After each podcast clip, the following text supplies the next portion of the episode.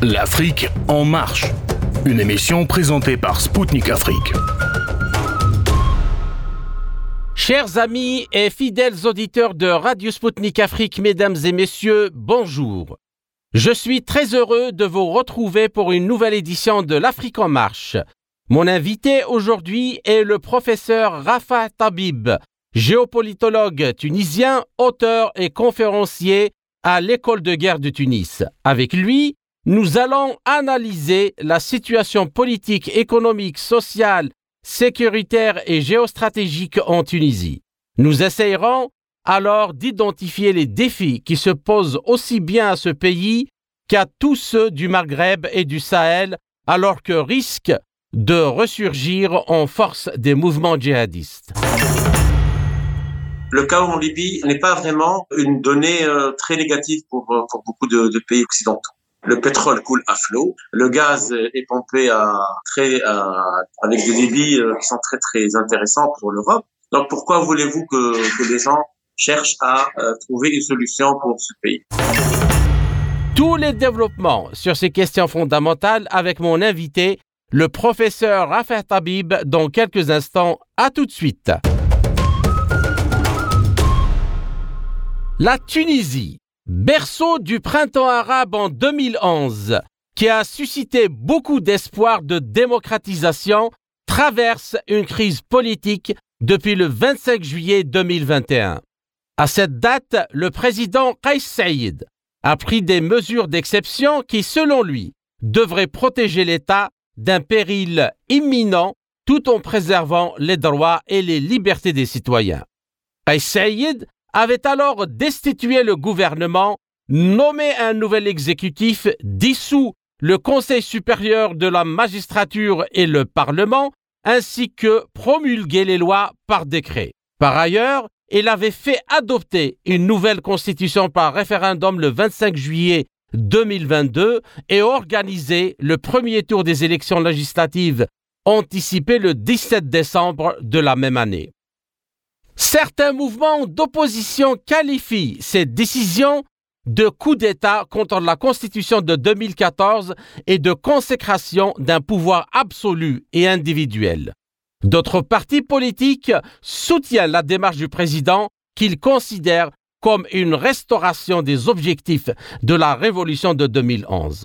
Ces tiraillements politiques s'invitent sur fond d'une crise économique et financière qui s'annonce dure, en effet, selon le gouverneur de la Banque centrale tunisienne, Marwan Al-Abbasi, l'année 2023 s'annonce compliquée si la Tunisie n'obtient pas rapidement l'accord du Fonds monétaire international pour le prêt de plus d'un milliard de dollars annoncé il y a plusieurs mois.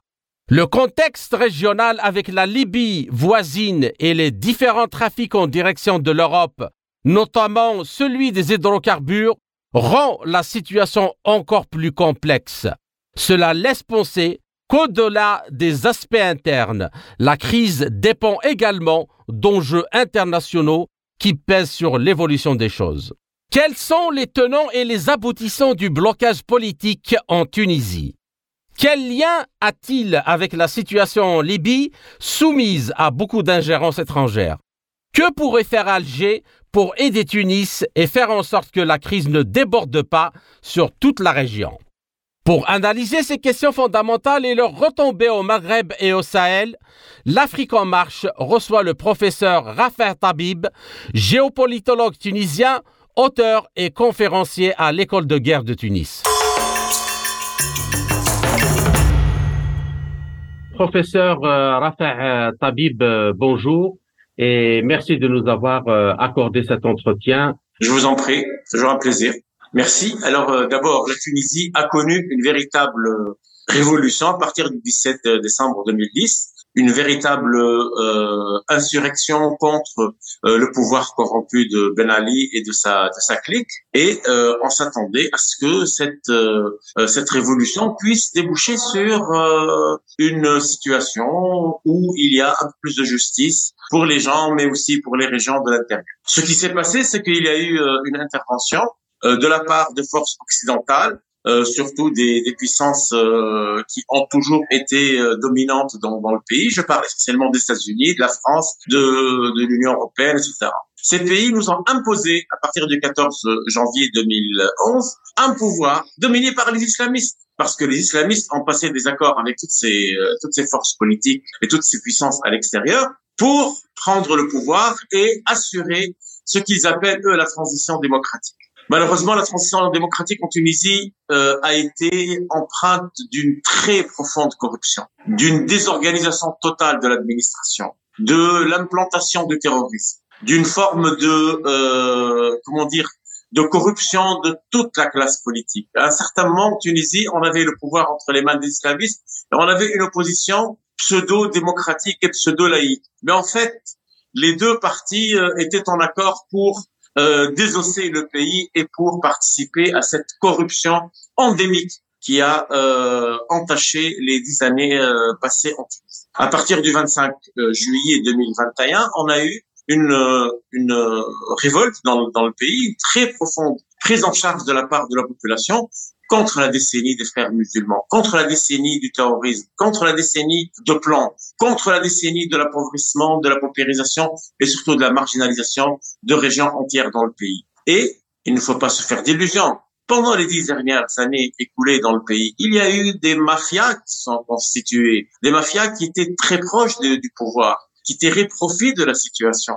On a vu que le parti islamiste Nahda disposait d'une véritable manne financière et d'un réseau de blanchissement d'argent euh, incroyablement complexe et surtout incroyablement puissant.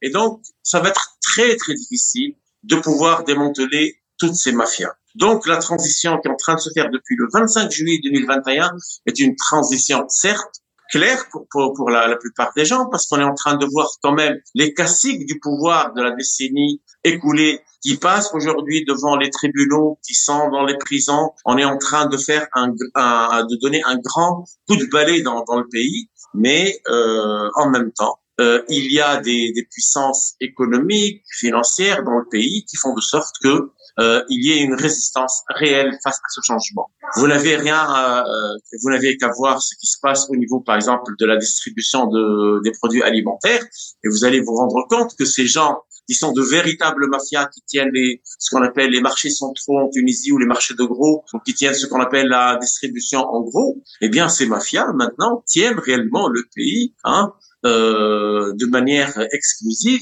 et font de sorte que le pays connaisse chaque jour pratiquement une pénurie dans un dans un produit euh, important. Donc il y a euh, de la part de ces mafias une véritable pression sur le pouvoir et d'un autre côté le pouvoir, bon euh, qu'on le veuille ou pas, c'est un pouvoir c'est assez spécial avec un président qui ne croit pas au jeu partisan, qui ne veut pas avoir un parti politique pour le soutenir, qui voudrait faire euh, cette bataille seul contre tous et dans une certaine mesure, c'est assez difficile de voir dans quelle mesure ce président, avec son gouvernement, avec la crise financière que traverse le pays, euh, il serait capable de pouvoir donner le là dans, dans le pays afin que, que les gens suivent. Et on l'a vu dernièrement, on l'a vu euh, avec ce gros problème de communication qu'a qu le président, puisqu'on a participé de manière très massive euh, au référendum autour de, de la nouvelle constitution le 25 juillet 2022. Il y a eu 3 millions de personnes dans la dans la canicule de juillet qui sont partis euh, vers les vers les urnes pour dire oui à cette constitution. Et quelques mois après, il y a eu la tenue des élections euh, législatives. Les gens n'ont pas participé. Il y a eu une participation de l'ordre de 11%, de 11%. C'est-à-dire il y a eu un seul, un petit million de personnes qui, euh, qui se sont déplacées pour les, euh, pour les urnes. Mais euh, lorsqu'on pose la question, est-ce que c'est une euh, opposition de la part de la population euh, au projet de, de Kaysai. Non, ce n'est pas une opposition. Les gens n'ont pas compris. Les gens ont choisi un régime présidentialiste, même pas présidentiel, présidentialiste. Et on leur demande dans la première consultation d'aller choisir un parlement. Or, le parlement en Tunisie, dans les représentations populaires, c'est la quintessence de ce qu'il y a de plus corrompu, de plus pourri dans la euh, dans le jeu politique. Et donc, ce qu'on est en train de vivre aujourd'hui, c'est une forme de, je dirais, de, de synergie qu'essaie de faire le président et son gouvernement entre, d'une part, les obligations euh, internationales euh, vis-à-vis de, de, la communauté, internationales, des pays du voisinage, et d'un côté essayer de euh, bâtir selon l'architecture nouvelle de la Constitution de, du 25 juillet 2022, ce qui est possible de faire. Et c'est très, très difficile parce que le pays passe par une crise financière euh, inédite.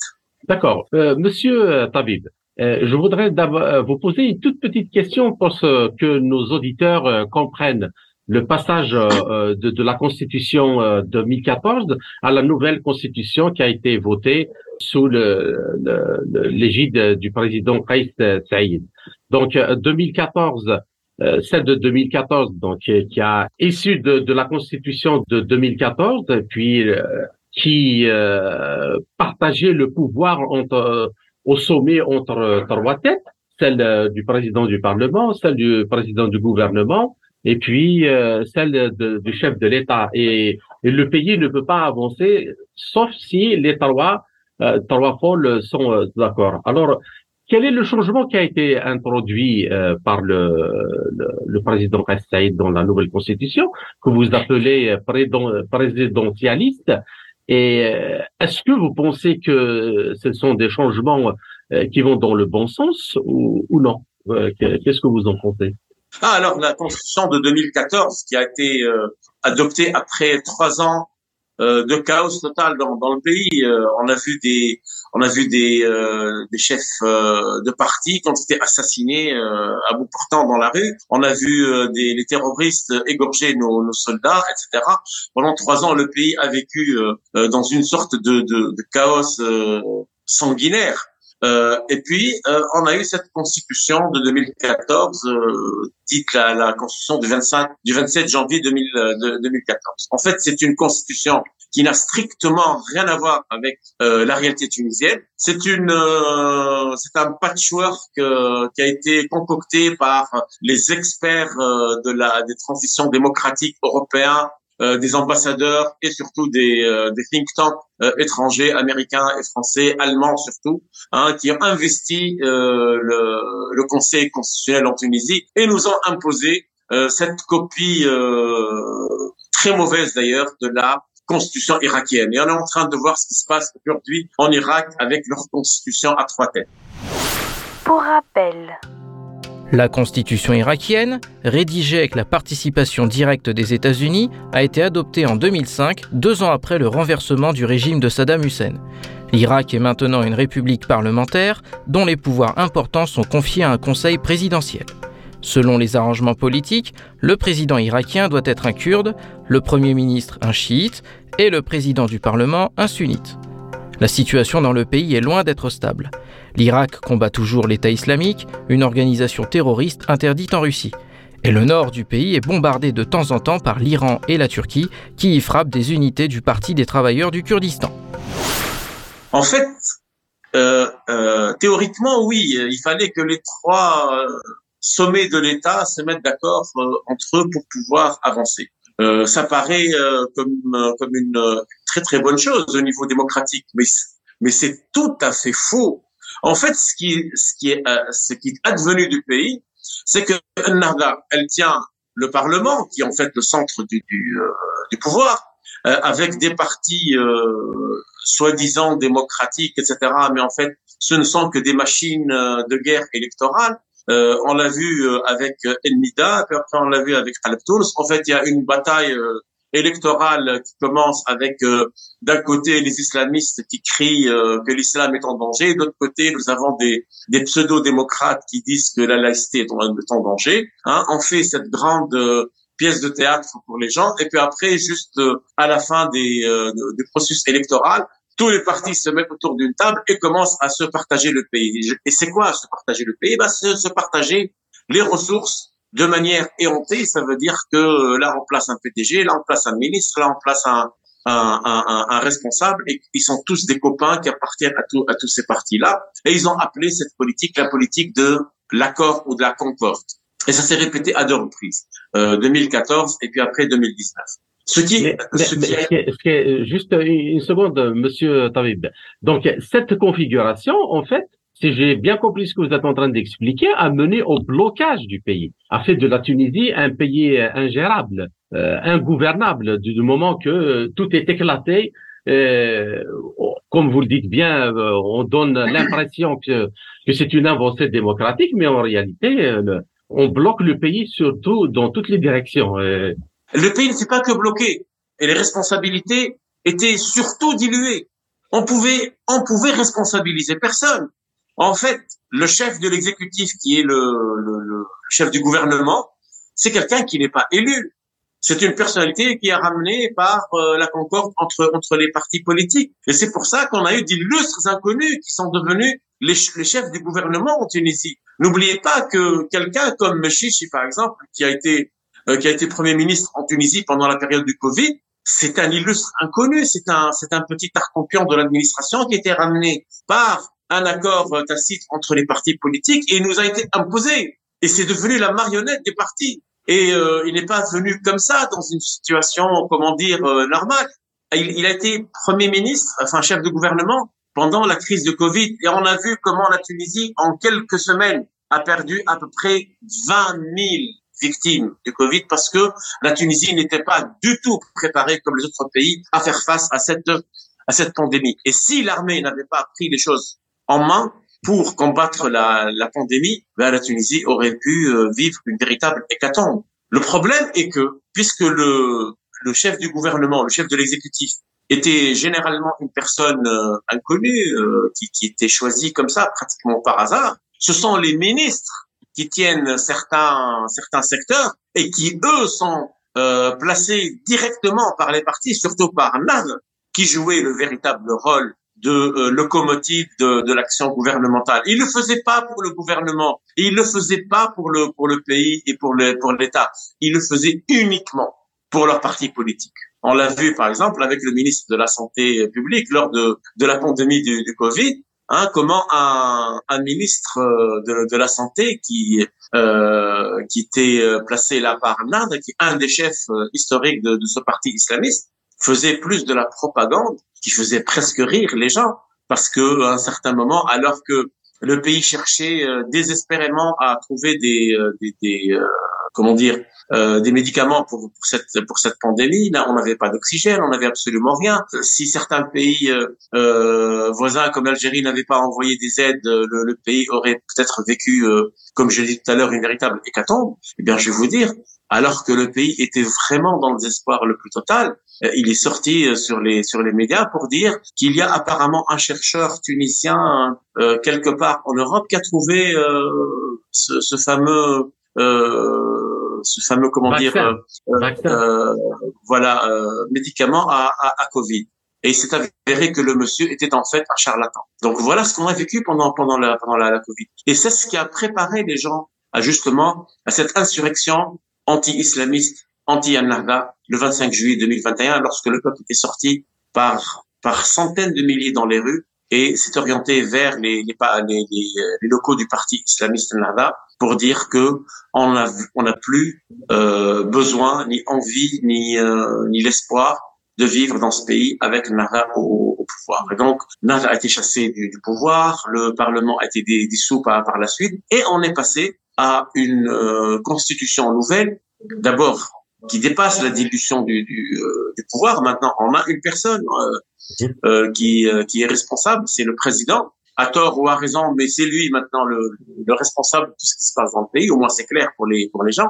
Et deux, on a finalement un chef de guerre parce que maintenant, lorsqu'on parle de la lutte contre la, la, corruption, et quand je dis la corruption en Tunisie, je parle d'un phénomène qui a démantelé des pans entiers de l'économie tunisienne on a maintenant un chef de guerre contre la, la corruption, contre les mafias, contre les, les partis politiques alliés aux mafias. Et, euh, c'est une guerre qui n'aurait pas été possible si on n'avait pas cette constitution. D'accord. Euh, donc ma troisième question, c'est il y a maintenant des manifestations de ce qu'on euh, de, de, gens euh, qui se proclament euh, comme étant l'opposition au nouveau pouvoir, notamment au président euh, président Saïd.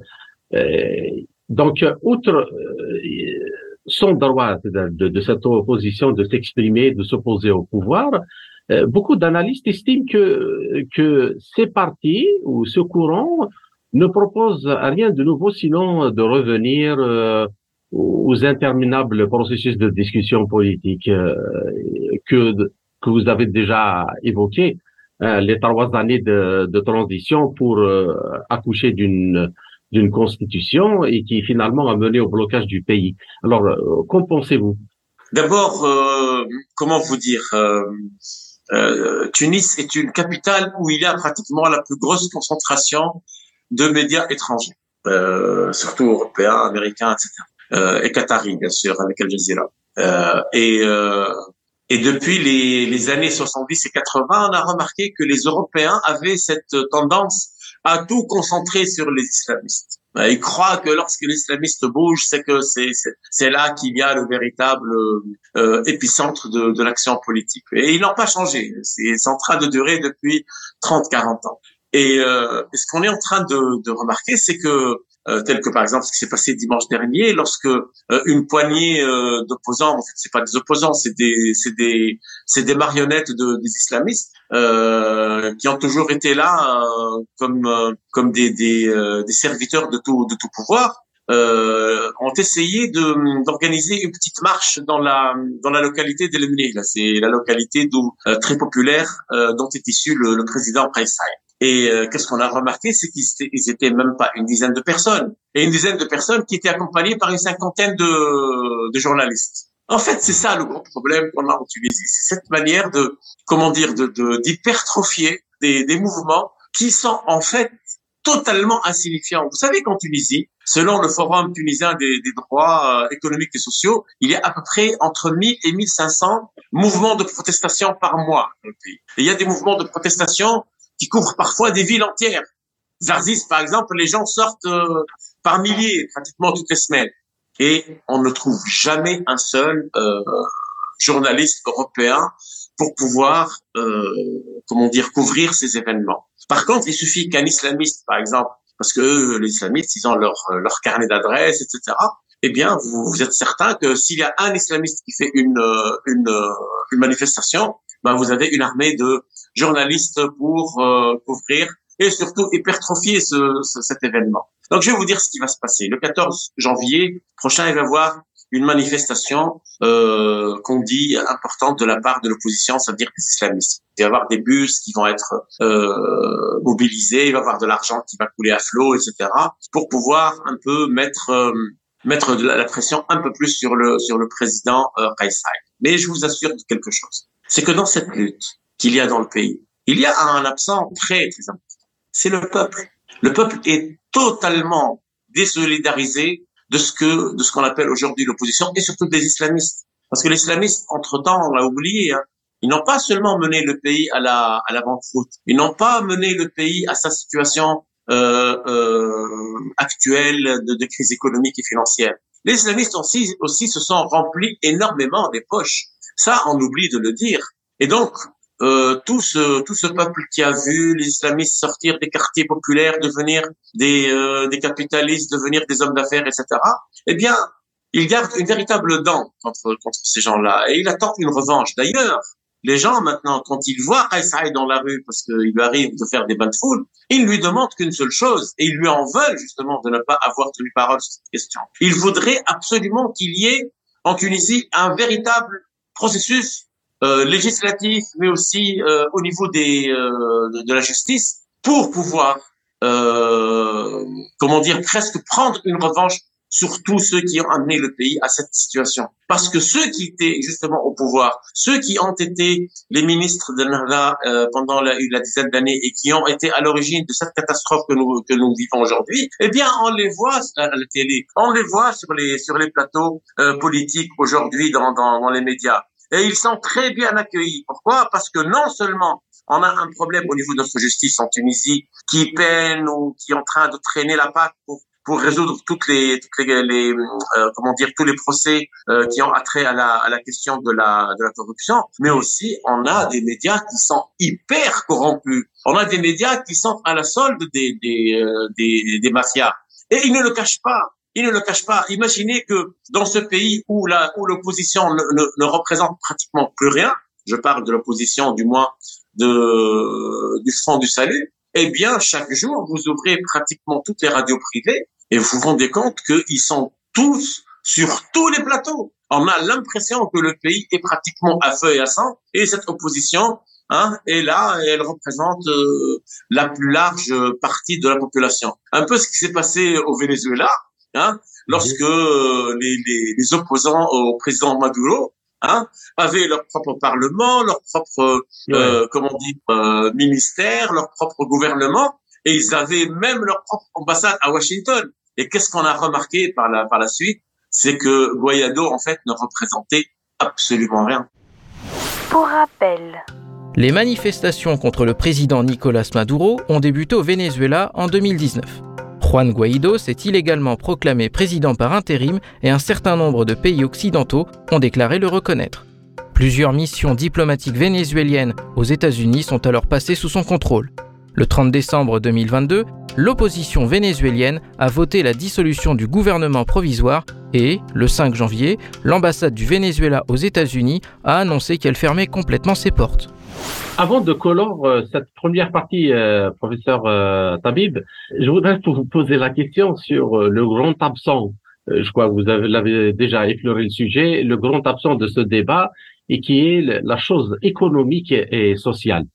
C'est-à-dire que le, on, on, a l'impression, en suivant un peu les débats et en suivant ce que dit la presse tunisienne, que cette question-là n'est pas centrale dans l'action politique d'un côté comme de l'autre, et c'est quand même euh, très très euh, dangereux. Déjà, c'est ça qui a ruiné la première la phase de transition. Et si l'on continue dans cette voie-là, euh, ça peut mener à des, à des lendemains pas très joyeux.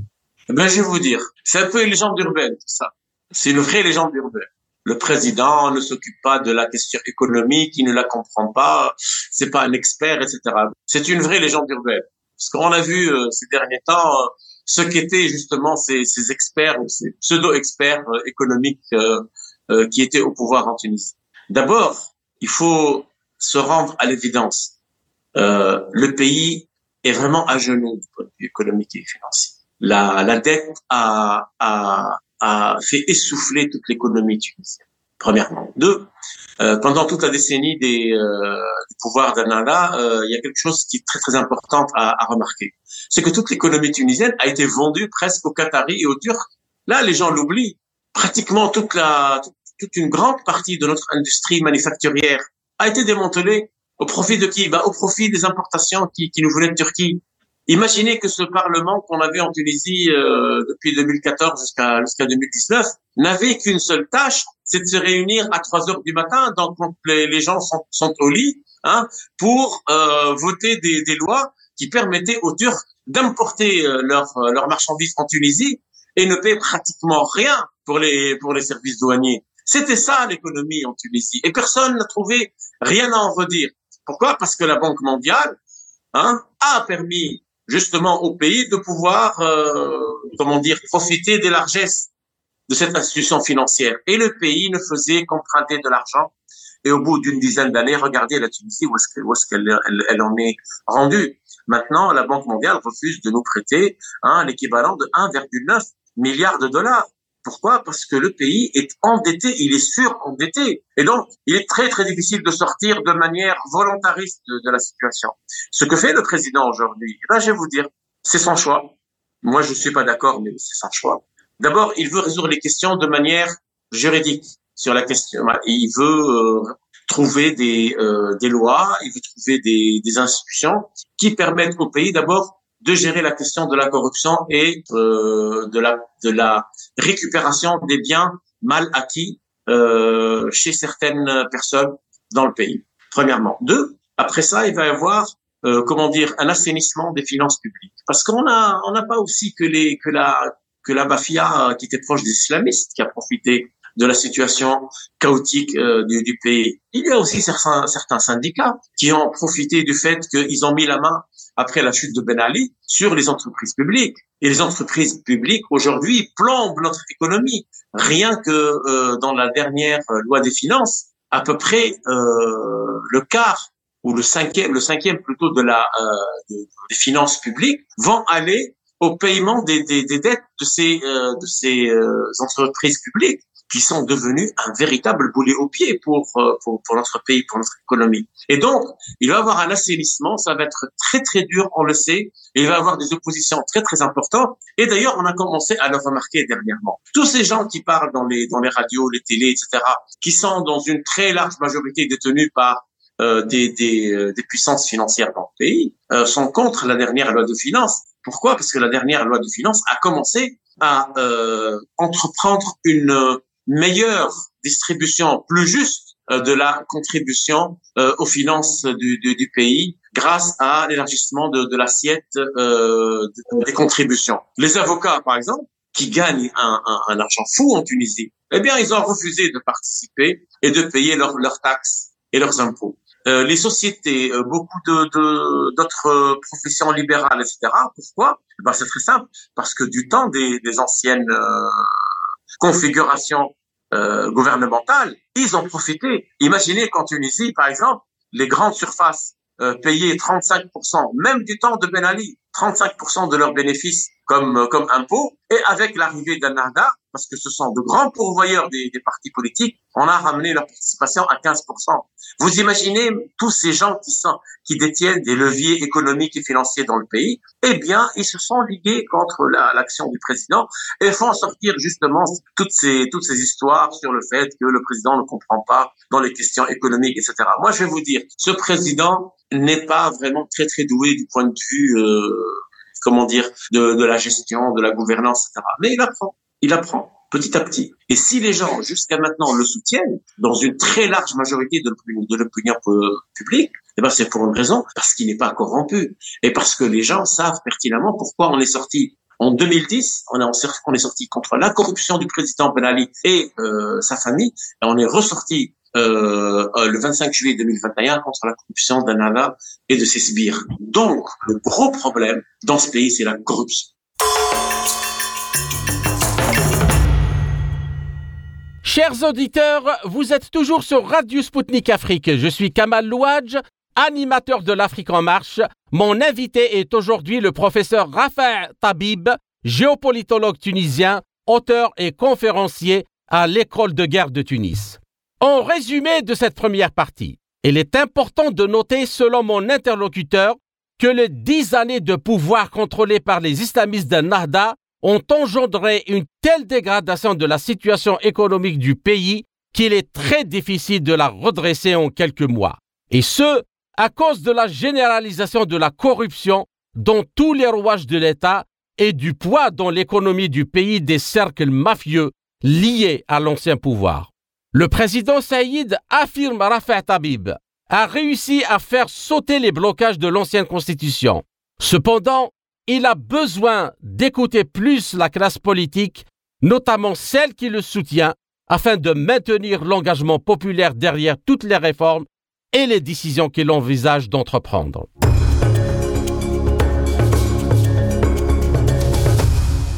Je suis Kamal Louadj, animateur de l'émission L'Afrique en marche sur Radio Sputnik Afrique.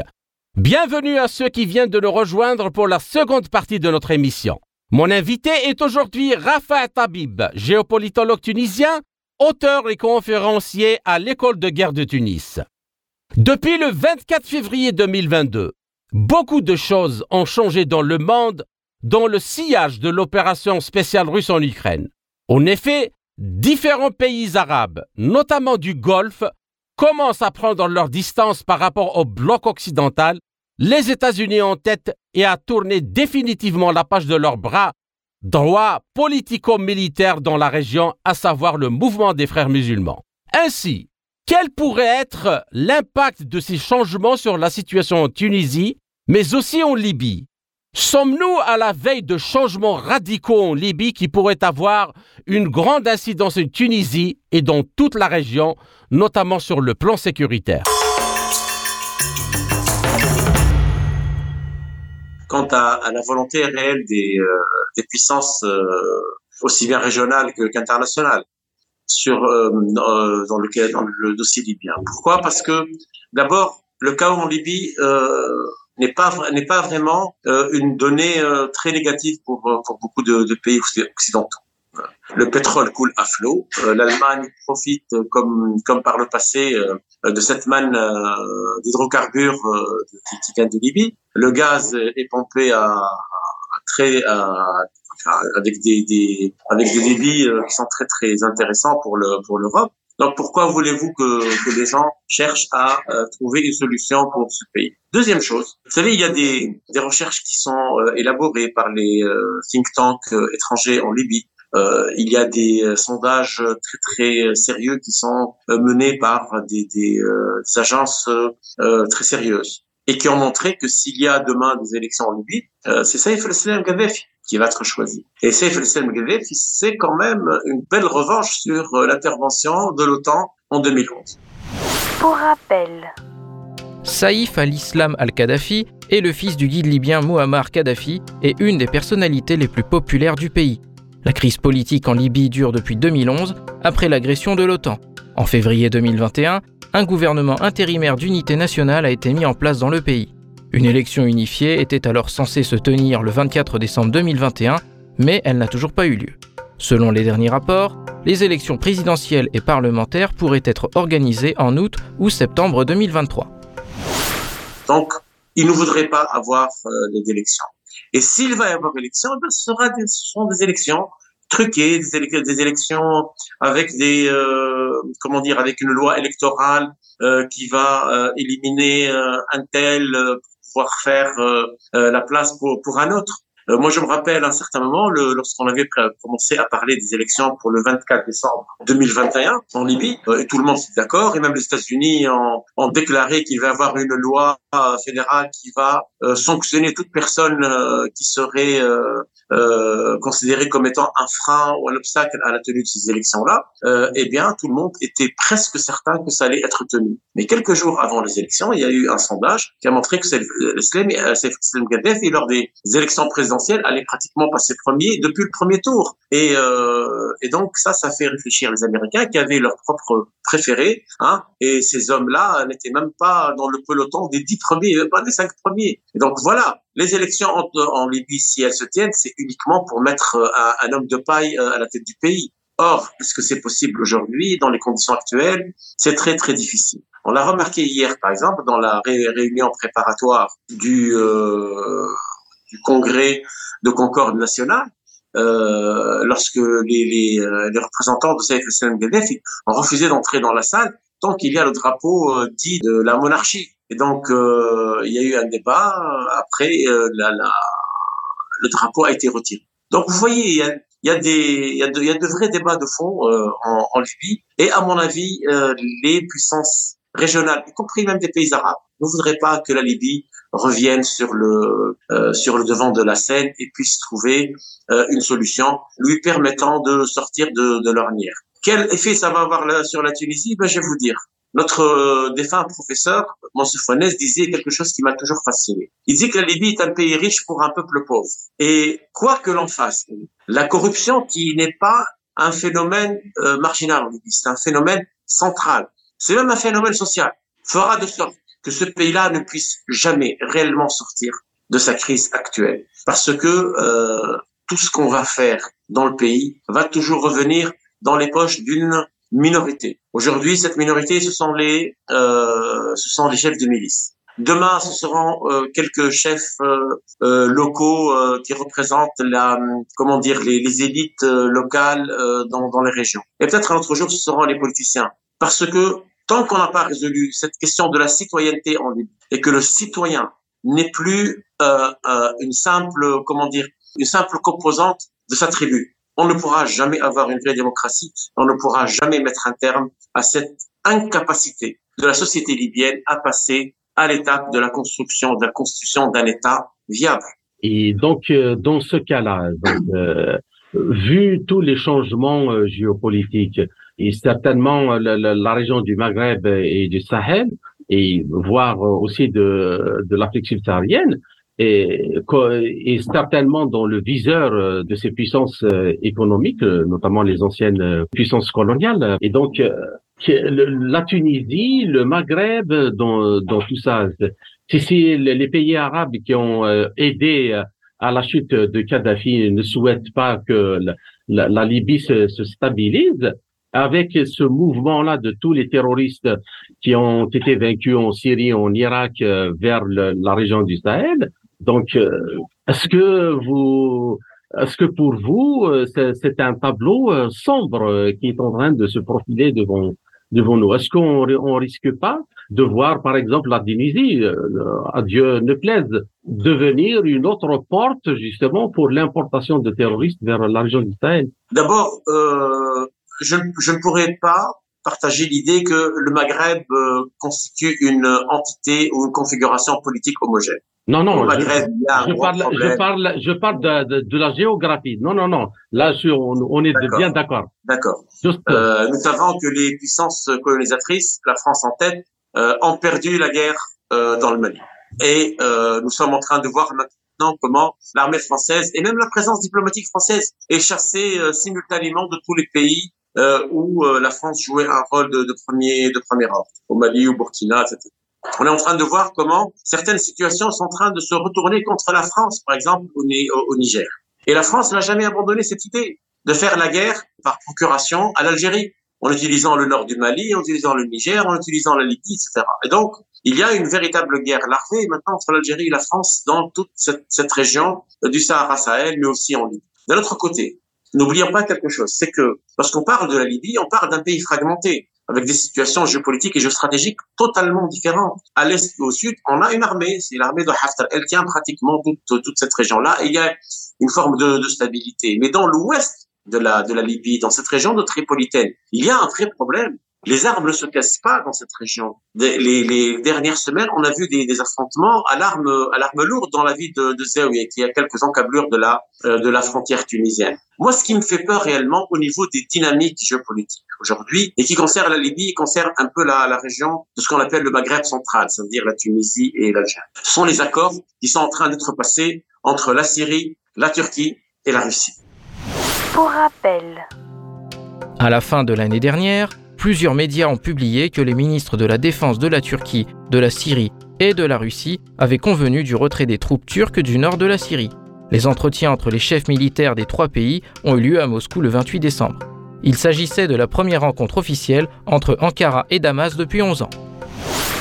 Parce que ces accords-là vont avoir certainement un impact sur la présence turque en Tripolitaine en Libye. N'oublions pas quelque chose, c'est que euh, la, Libye et la, la Turquie maintiennent en Libye une présence euh, milicienne avec l'équivalent à peu près de 10 000 mercenaires syriens, enfin syriens, qui viennent de Syrie, on ne sait pas qui, de, de, de, quelle, de quelle nationalité ils sont.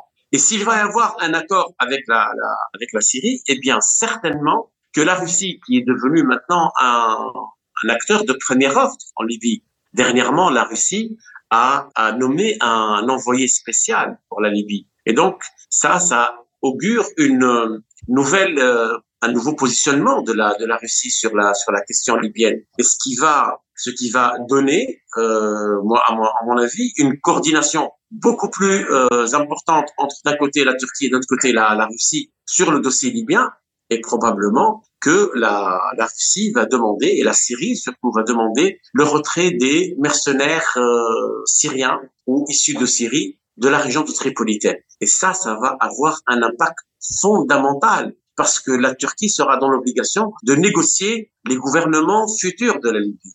Et euh, à mon avis, euh, il y aura beaucoup moins de présence militaire turque sur le sol libyen et beaucoup plus d'investissement politique de la part de la Turquie qui aurait peut-être euh, la Russie comme euh, comme allié nouveau dans la sur la scène euh, politique et la scène militaire et milicienne en Libye. À mon avis, il faut se préparer. Moi, je pense que l'Algérie, qui a d'excellents rapports avec la Turquie et la Russie, euh, et, et, avec la Syrie surtout, va être un, un acteur de, de, premier ordre de, sur la question. La Tunisie est un peu en retrait par rapport à cette, cette question-là, parce que la Tunisie elle a des engagements vis-à-vis de la communauté arabe qui empêchent euh, notre pays de jouer un rôle euh, important dans la, dans la question libyenne euh, et syrienne d'ailleurs, parce que il y a une volonté de la part de certains pays arabes qui pèsent dans la dans la balance géopolitique de euh, maintenir le statu quo actuel euh, en Libye. On l'a vu par exemple dans les euh, dans les attitudes de la de, de l'Égypte par exemple qui était à un certain moment très en avance par rapport au débat qu'il y a entre les, les, militaires les Libyens. Et malheureusement, par la suite, l'Égypte s'est retirée de cette de, ce rôle et elle a préféré jouer sur d'autres d'autres plans ou d'autres dossiers tels que par exemple le dossier des réconciliations entre le Conseil supérieur de l'État et le Parlement. D'accord. Je voudrais quand même qu'on aille un peu plus dans le dans le détail dans la situation actuelle qui a été engendrée par euh, l'opération euh, spéciale russe en, en, Ukraine, avec la crise énergétique, euh, l'inflation, euh, les sanctions qui ont été imposées à la Russie, qui a engendré non seulement euh, les problèmes d'accès à l'énergie, mais aussi aux, matières premières stratégiques, qui rentrent dans beaucoup d'industries de, de pointe. Toutes ces matières-là sont, sont existantes euh, en Afrique. Et euh, c'est l'évidence elle-même que de dire que l'Afrique est convoitée par les grandes puissances. Et c'est dans ce contexte que beaucoup d'experts parlent d'une éventualité presque certaine, parce que certaine, du développement du terrorisme djihadiste dans l'Afrique, euh, en particulier dans la région qui regorge de, de ce ressources. Alors, quelle analyse faites-vous de, de ça? Et, et puis, comment voyez-vous justement la Tunisie, la Libye, l'Algérie dans euh, dans ce dans ce contexte-là? Si vous superposez deux cartes, la carte des ressources naturelles en Afrique et la carte des, des zones euh, de conflit ou d'insurrection armée, que ce soit djihadiste, ethnique, etc.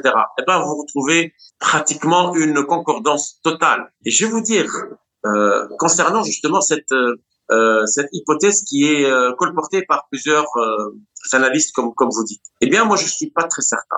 Pourquoi? Parce que il y a des il y a des, des pays qui ont gagné leur guerre contre le terrorisme. Il y a, il y a c'est quelque chose qui, qui est oublié, qui est omise parfois par certains pour pouvoir nous vendre cette idée que lorsqu'il y a le terrorisme quelque part, il faudrait envoyer les armées occidentales, l'Africom, etc., pour faire la guerre contre le terrorisme. Ben, on a vu ce que les, les, Français ont fait avec leur, leur opération Serval, puis après leur, avec leur opération euh, euh, Berkane euh, au Mali. Ça a été un échec, un échec total. Dites-vous bien quelque chose. Lorsque le terroriste commence à euh, développer des, des actions euh, violentes dans certains, certaines régions du, enfin de, par exemple en Afrique, qu'est-ce qui se passe? Ben, Les gens commencent vraiment à faire de la résistance contre ces gens-là. Mais dès qu'il y a une intervention étrangère, vous savez ce que les gens ressentent? Eh bien, ils ressentent que ces mouvements terroristes ne sont pas des mouvements à exclure. Au contraire, ils font partie. Ils ont même une légitimité parce que ils font la guerre euh, à la présence étrangère et colonialiste. Et là, on l'a vu, par exemple, dans le nord du Mali, il y avait des groupes qui n'avaient strictement rien à voir avec le djihadisme. C'était des groupes euh, qui avaient des exigences euh, ethniques, euh, de libération nationale, de demande d'autonomie, etc. Et lorsque la France est intervenue, que s'est-il passé? Eh bien, c'est très simple. Tous ces mouvements-là ont rejoint une alliance avec Al-Qaïda. Donc, ce qui va se passer dans les, dans les années à venir, eh bien, c'est très simple. Des pays africains vont prendre leur destin en main.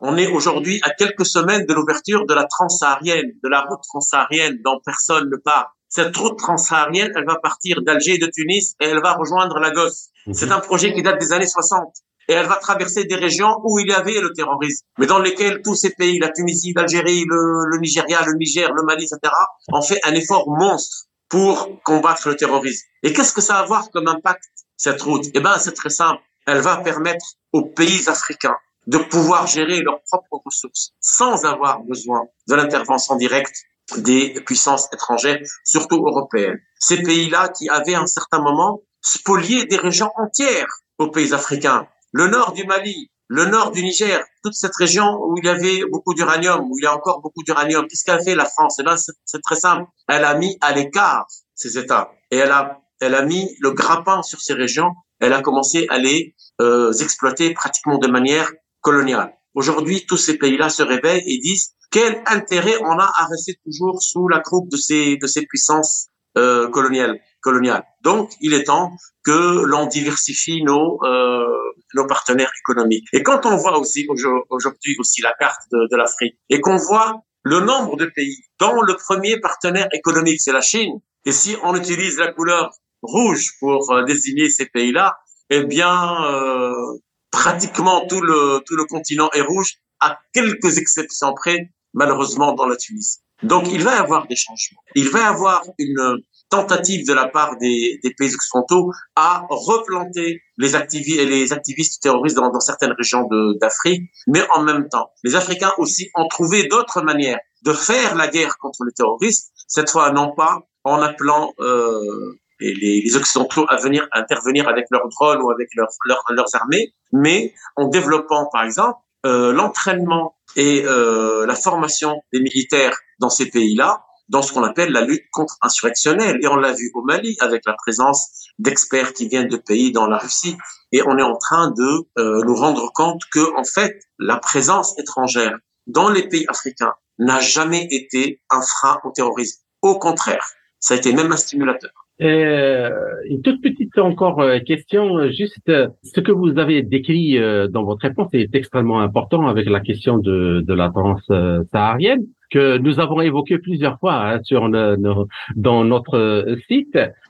Justement, vous schématisez quelque part euh, exactement ce qui se passe dans tous les conflits, dans toutes les régions. C'est la lutte entre les puissances maritimes et les puissances euh, euh, terrestres. Le, le pouvoir mondial globalisé anglo-saxon est essentiellement maritime, l'autre terrestre.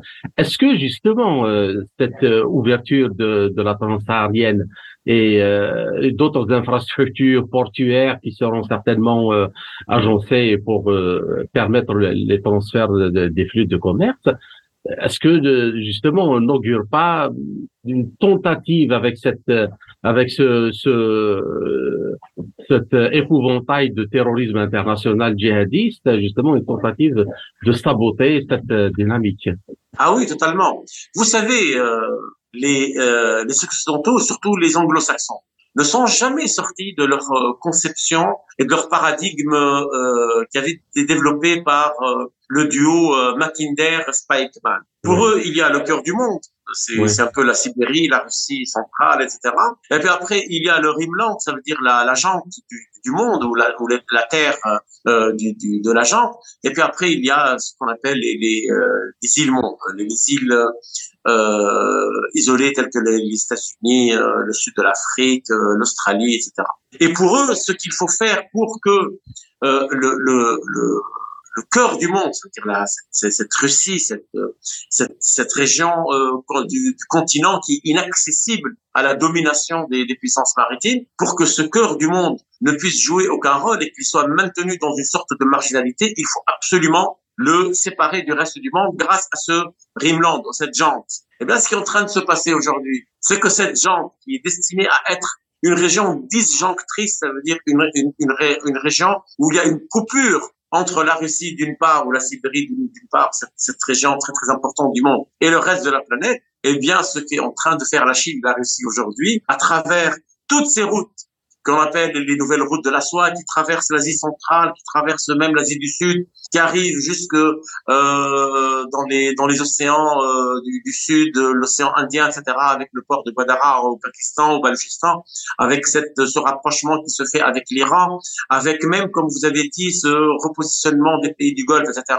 Eh bien, on est en train de voir l'écroulement historique de cette théorie du Rimland. Et la, la vraie bataille aujourd'hui, c'est de faire de sorte à ce que les Américains et les Anglo-Saxons ne changent pas d'acteurs dans cette guerre. Ce qui est en train de se passer aujourd'hui en Ukraine, eh bien, il, il, c'est une, comment dire, euh, matérialisation de ce qu'avait dit un, un, certain jour Mackinder lorsqu'il a dit celui qui tient l'Europe centrale tient l'Europe, celui qui tient l'Europe, il tient le Rimland, celui qui tient le Rimland tient le monde. Et donc cette bataille de, de l'Ukraine, c'est une, c'est une, c'est une guerre qui est existentielle pour l'Europe, pour, pour l'Occident et pour les, les Américains et les Anglo-Saxons. Elle est existentielle. Il faut absolument arrêter cette marche de l'Est vers l'Europe. Il faut arrêter, il faut, il faut briser cette tentative d'unification de ce qu'on appelle l'Eurasie. Et c'est, c'est une expérience qui est rééditée un peu partout à travers le monde. Regardez ceux qui se battent aujourd'hui en Ukraine.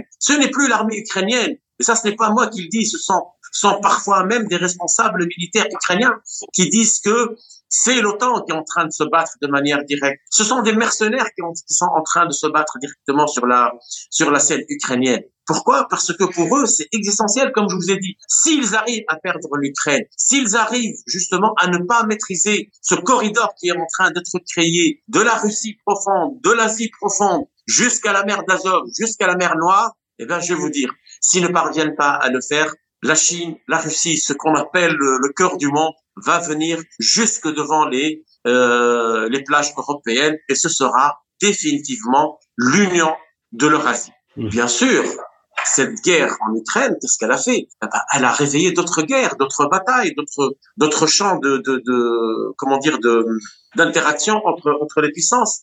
Et ça se passe aujourd'hui en Afrique. Regardez cette guerre qui est en train d'être menée aujourd'hui par Africom, hein, dans certains pays où elle n'est pas la bienvenue. Ce qu'elle est en train de faire au Niger, ce qu'elle est en train de faire au Mali, ce qu'elle est en train de faire en Libye. Et pourtant, et pourtant, jusqu'à maintenant, on est en droit de, de, de, stipuler que les Américains, les Occidentaux, sont en train de perdre cette bataille.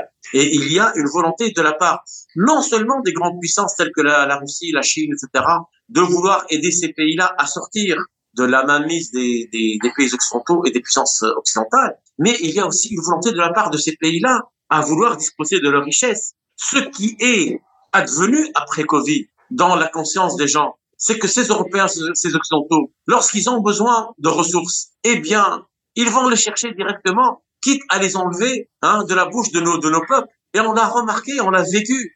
Nous, en Tunisie, par exemple, alors que le pays souffrait, mais de manière, comment dire, inhumaine du Covid, et alors que la Tunisie avait envoyé ses meilleurs médecins en Italie pour aider les Italiens lorsqu'il y a eu cette très grave crise. Vous savez ce que les Italiens ont fait? Ils ont détourné des bateaux d'alcool qui, qui, allaient venir en Tunisie. Ils ont même envoyé des conteneurs dans lesquels il y avait des déchets dangereux de leurs hôpitaux pour les enfuir sur notre sol tunisien. Et ça, ce n'est que quelque chose de symbolique. Regardez ce qu'ils ont fait dans d'autres pays en, en Afrique. Et aujourd'hui, ils sont en train d'utiliser l'arme alimentaire l'arme alimentaire. Il voudrait nous faire nous, nous, faire ressentir la faim afin de nous dire regardez ce que la guerre en Ukraine euh, vous a coûté. Et s'il n'y avait pas eu entre guillemets, bien sûr, 3000 guillemets, hein, l'agression de la Russie contre l'Ukraine, vous n'aurez eu aucun problème. Ce qui est faux, parce qu'on a toujours eu un problème au niveau alimentaire. Et ça, c'est une politique stratégique qui avait été, qui avait été suivie depuis les indépendances afin de faire de sorte que nos pays restent à la traîne et euh, restent très dépendants du marché alimentaire mondial. Et une dernière euh, question, euh, professeur Tabib, et en partant de cet élan que vous manifestez de beaucoup de réalisme concernant votre analyse sur la situation, mais quand même entouré d'un parfum d'optimisme pour euh, le futur, euh, euh, vous n'êtes pas défaitiste, mais vous appelez surtout au, combat et à la résistance. Donc, ma dernière question, comment justement ces pays, le, d'un point de vue géographique, le Maghreb, bien sûr, je parle d'un point de vue géographique, mais pas d'un point de vue comme entité politique, ceux du Sahel, voire les pays africains pourraient coopérer justement pour faire face euh, aux dangers du terrorisme, mais aussi aux défis du développement pour assurer la sécurité alimentaire, euh, lancer l'industrie et, et est-ce que des, des, partenaires justement euh, comme la Russie ou la Chine euh, pourraient justement jouer un rôle euh, clé dans cette coopération? Oui. Alors l'une des l'une des voies royales pouvoir parvenir à une vraie lutte contre d'abord le terrorisme et contre la paupérisation de nos populations. C'est la souveraineté. C'est la souveraineté. Et aujourd'hui, ce, ce n'est plus un slogan. C'est pratiquement devenu euh, l'agenda euh, le plus important pour beaucoup de pays, qui ne voudraient plus de présence étrangère sur, le, sur leur terre, qui ne voudraient plus euh, qu'il y ait des ingérences dans les affaires de nos pays. Remarquez quelque chose. La Chine, qui est un pays relativement, comment dire, euh, euh, euh, très discret sur les sur la question des, des relations internationales et qui a toujours respecté, comment dire, une certaine distance par rapport à la à la question des relations de la Tunisie avec ses, ses partenaires classiques occidentaux. Eh ben, lors, lors de la dernière rencontre qui a eu lieu en Arabie Saoudite entre le président Xi et le président Saïd, le président chinois a déclaré clairement que la Chine soutenait l'effort de développement en Tunisie et qu'elle s'opposait de manière très énergique contre toutes les tentatives d'ingérence dans les affaires intérieures tunisiennes. Ça, c'est, à mon avis, c'est historique comme, comme déclaration et ça montre que maintenant, que l'exigence de, de, souveraineté de la part de beaucoup de pays en Afrique et dans le Maghreb, hein, euh, n'est plus seulement un slogan. C'est devenu même euh, une, euh, un plan de travail, une, une, feuille de route pour le pays. Comment? Ben, C'est très simple. D'abord, on doit revenir euh, à la coopération bilatérale entre, entre nos pays dans la région. Il est inconcevable euh, que pendant pratiquement 60 ans, euh, il n'y ait pas eu l'ouverture, par exemple, de cette route transsaharienne. Il est inconcevable que pour aller au Mali, moi, Tunisien, je suis obligé de prendre de prendre un avion qui passe par par Paris mmh. ou par Rabat. Euh, il est inconcevable aujourd'hui que on ne connaisse pas très très bien ce qu'on peut nous exporter euh, en tant qu'Algérien, en tant que Tunisien, par exemple, au pays euh, du Sahara Sahel, et qu'est-ce qu'on peut en importer, alors qu'on sait pertinemment que le marché parallèle, par exemple, le marché informel, les, trafiquants, la contrebande, sont en train de, de faire fleurir une économie très très importante entre entre nos pays. Donc, il y a des opportunités, il y a des, possibilités de réussir une véritable coopération entre, entre nos pays. Le plus important, c'est que ça doit se faire dans la souveraineté, dans le respect euh, des, des, indépendances et surtout dans le respect des besoins mutuels de, de, nos, de nos pays. Et il y a énormément de choses qui, qui nous rapprochent. Regardez ce que, par exemple, a été le rôle de l'Algérie dans la crise, la crise malienne. Quel est le seul pays qui est resté comme partenaire dans la, dans la résolution de la crise malienne aujourd'hui? Eh ben, seule l'Algérie. La France a été a été euh, déboutée, euh, l'Europe aussi, etc.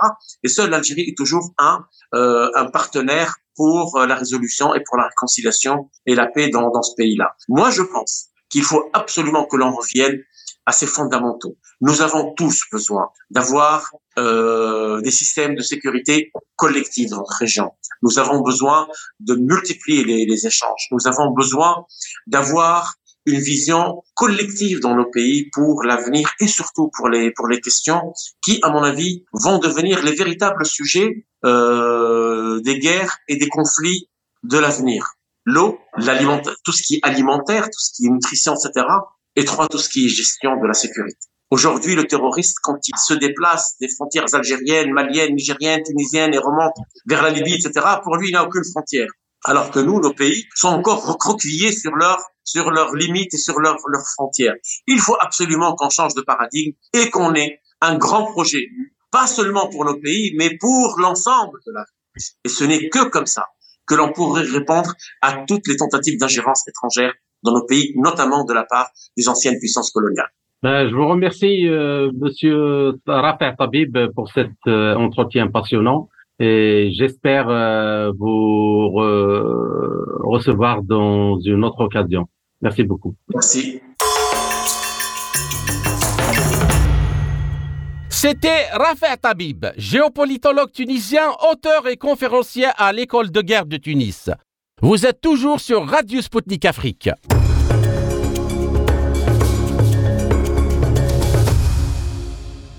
Outre les défis auxquels doit faire face le peuple tunisien, les interférences avec la situation régionale et mondiale sont évidentes selon Rafet Tabib. En effet, la Libye, à titre d'exemple, n'est pas prête de sortir de l'ornière du simple fait que les puissances occidentales, notamment européennes, n'ont pas intérêt à ce que la situation y change. Le fait est qu'il profite du pétrole et du gaz libyen vendus à prix cassé sur le marché noir par les groupes armés et les milices qui contrôlent les gisements. Et l'on va de même pour tous les autres pays africains qui regorgent de ressources en hydrocarbures et en matières premières stratégiques. La carte des pays africains touchés par le terrorisme, notamment djihadistes, se superpose parfaitement avec celle des richesses dont disposent ces mêmes États explique Rafa Tabib. Néanmoins, selon notre interlocuteur, la situation a beaucoup changé suite à la pandémie de Covid-19 et dans le contexte du conflit en Ukraine. Pour M. Tabib, les Africains ne se font plus aucune illusion sur la prétendue bonne volonté des pays occidentaux, en particulier les anciennes puissances coloniales, dans leurs relations avec l'Afrique. L'apparition de la Chine et de la Russie comme leader d'un nouveau pôle mondial indépendant du diktat de l'Occident, offre une chance aux pays africains qui doivent s'organiser pour assurer leur sécurité et promouvoir le développement de leur économie. C'était Kamal Louadj, merci de nous avoir suivis. Je vous donne rendez-vous pour une prochaine émission très bientôt. Mes chers amis, au revoir. L'Afrique en marche, une émission présentée par Spoutnik Afrique.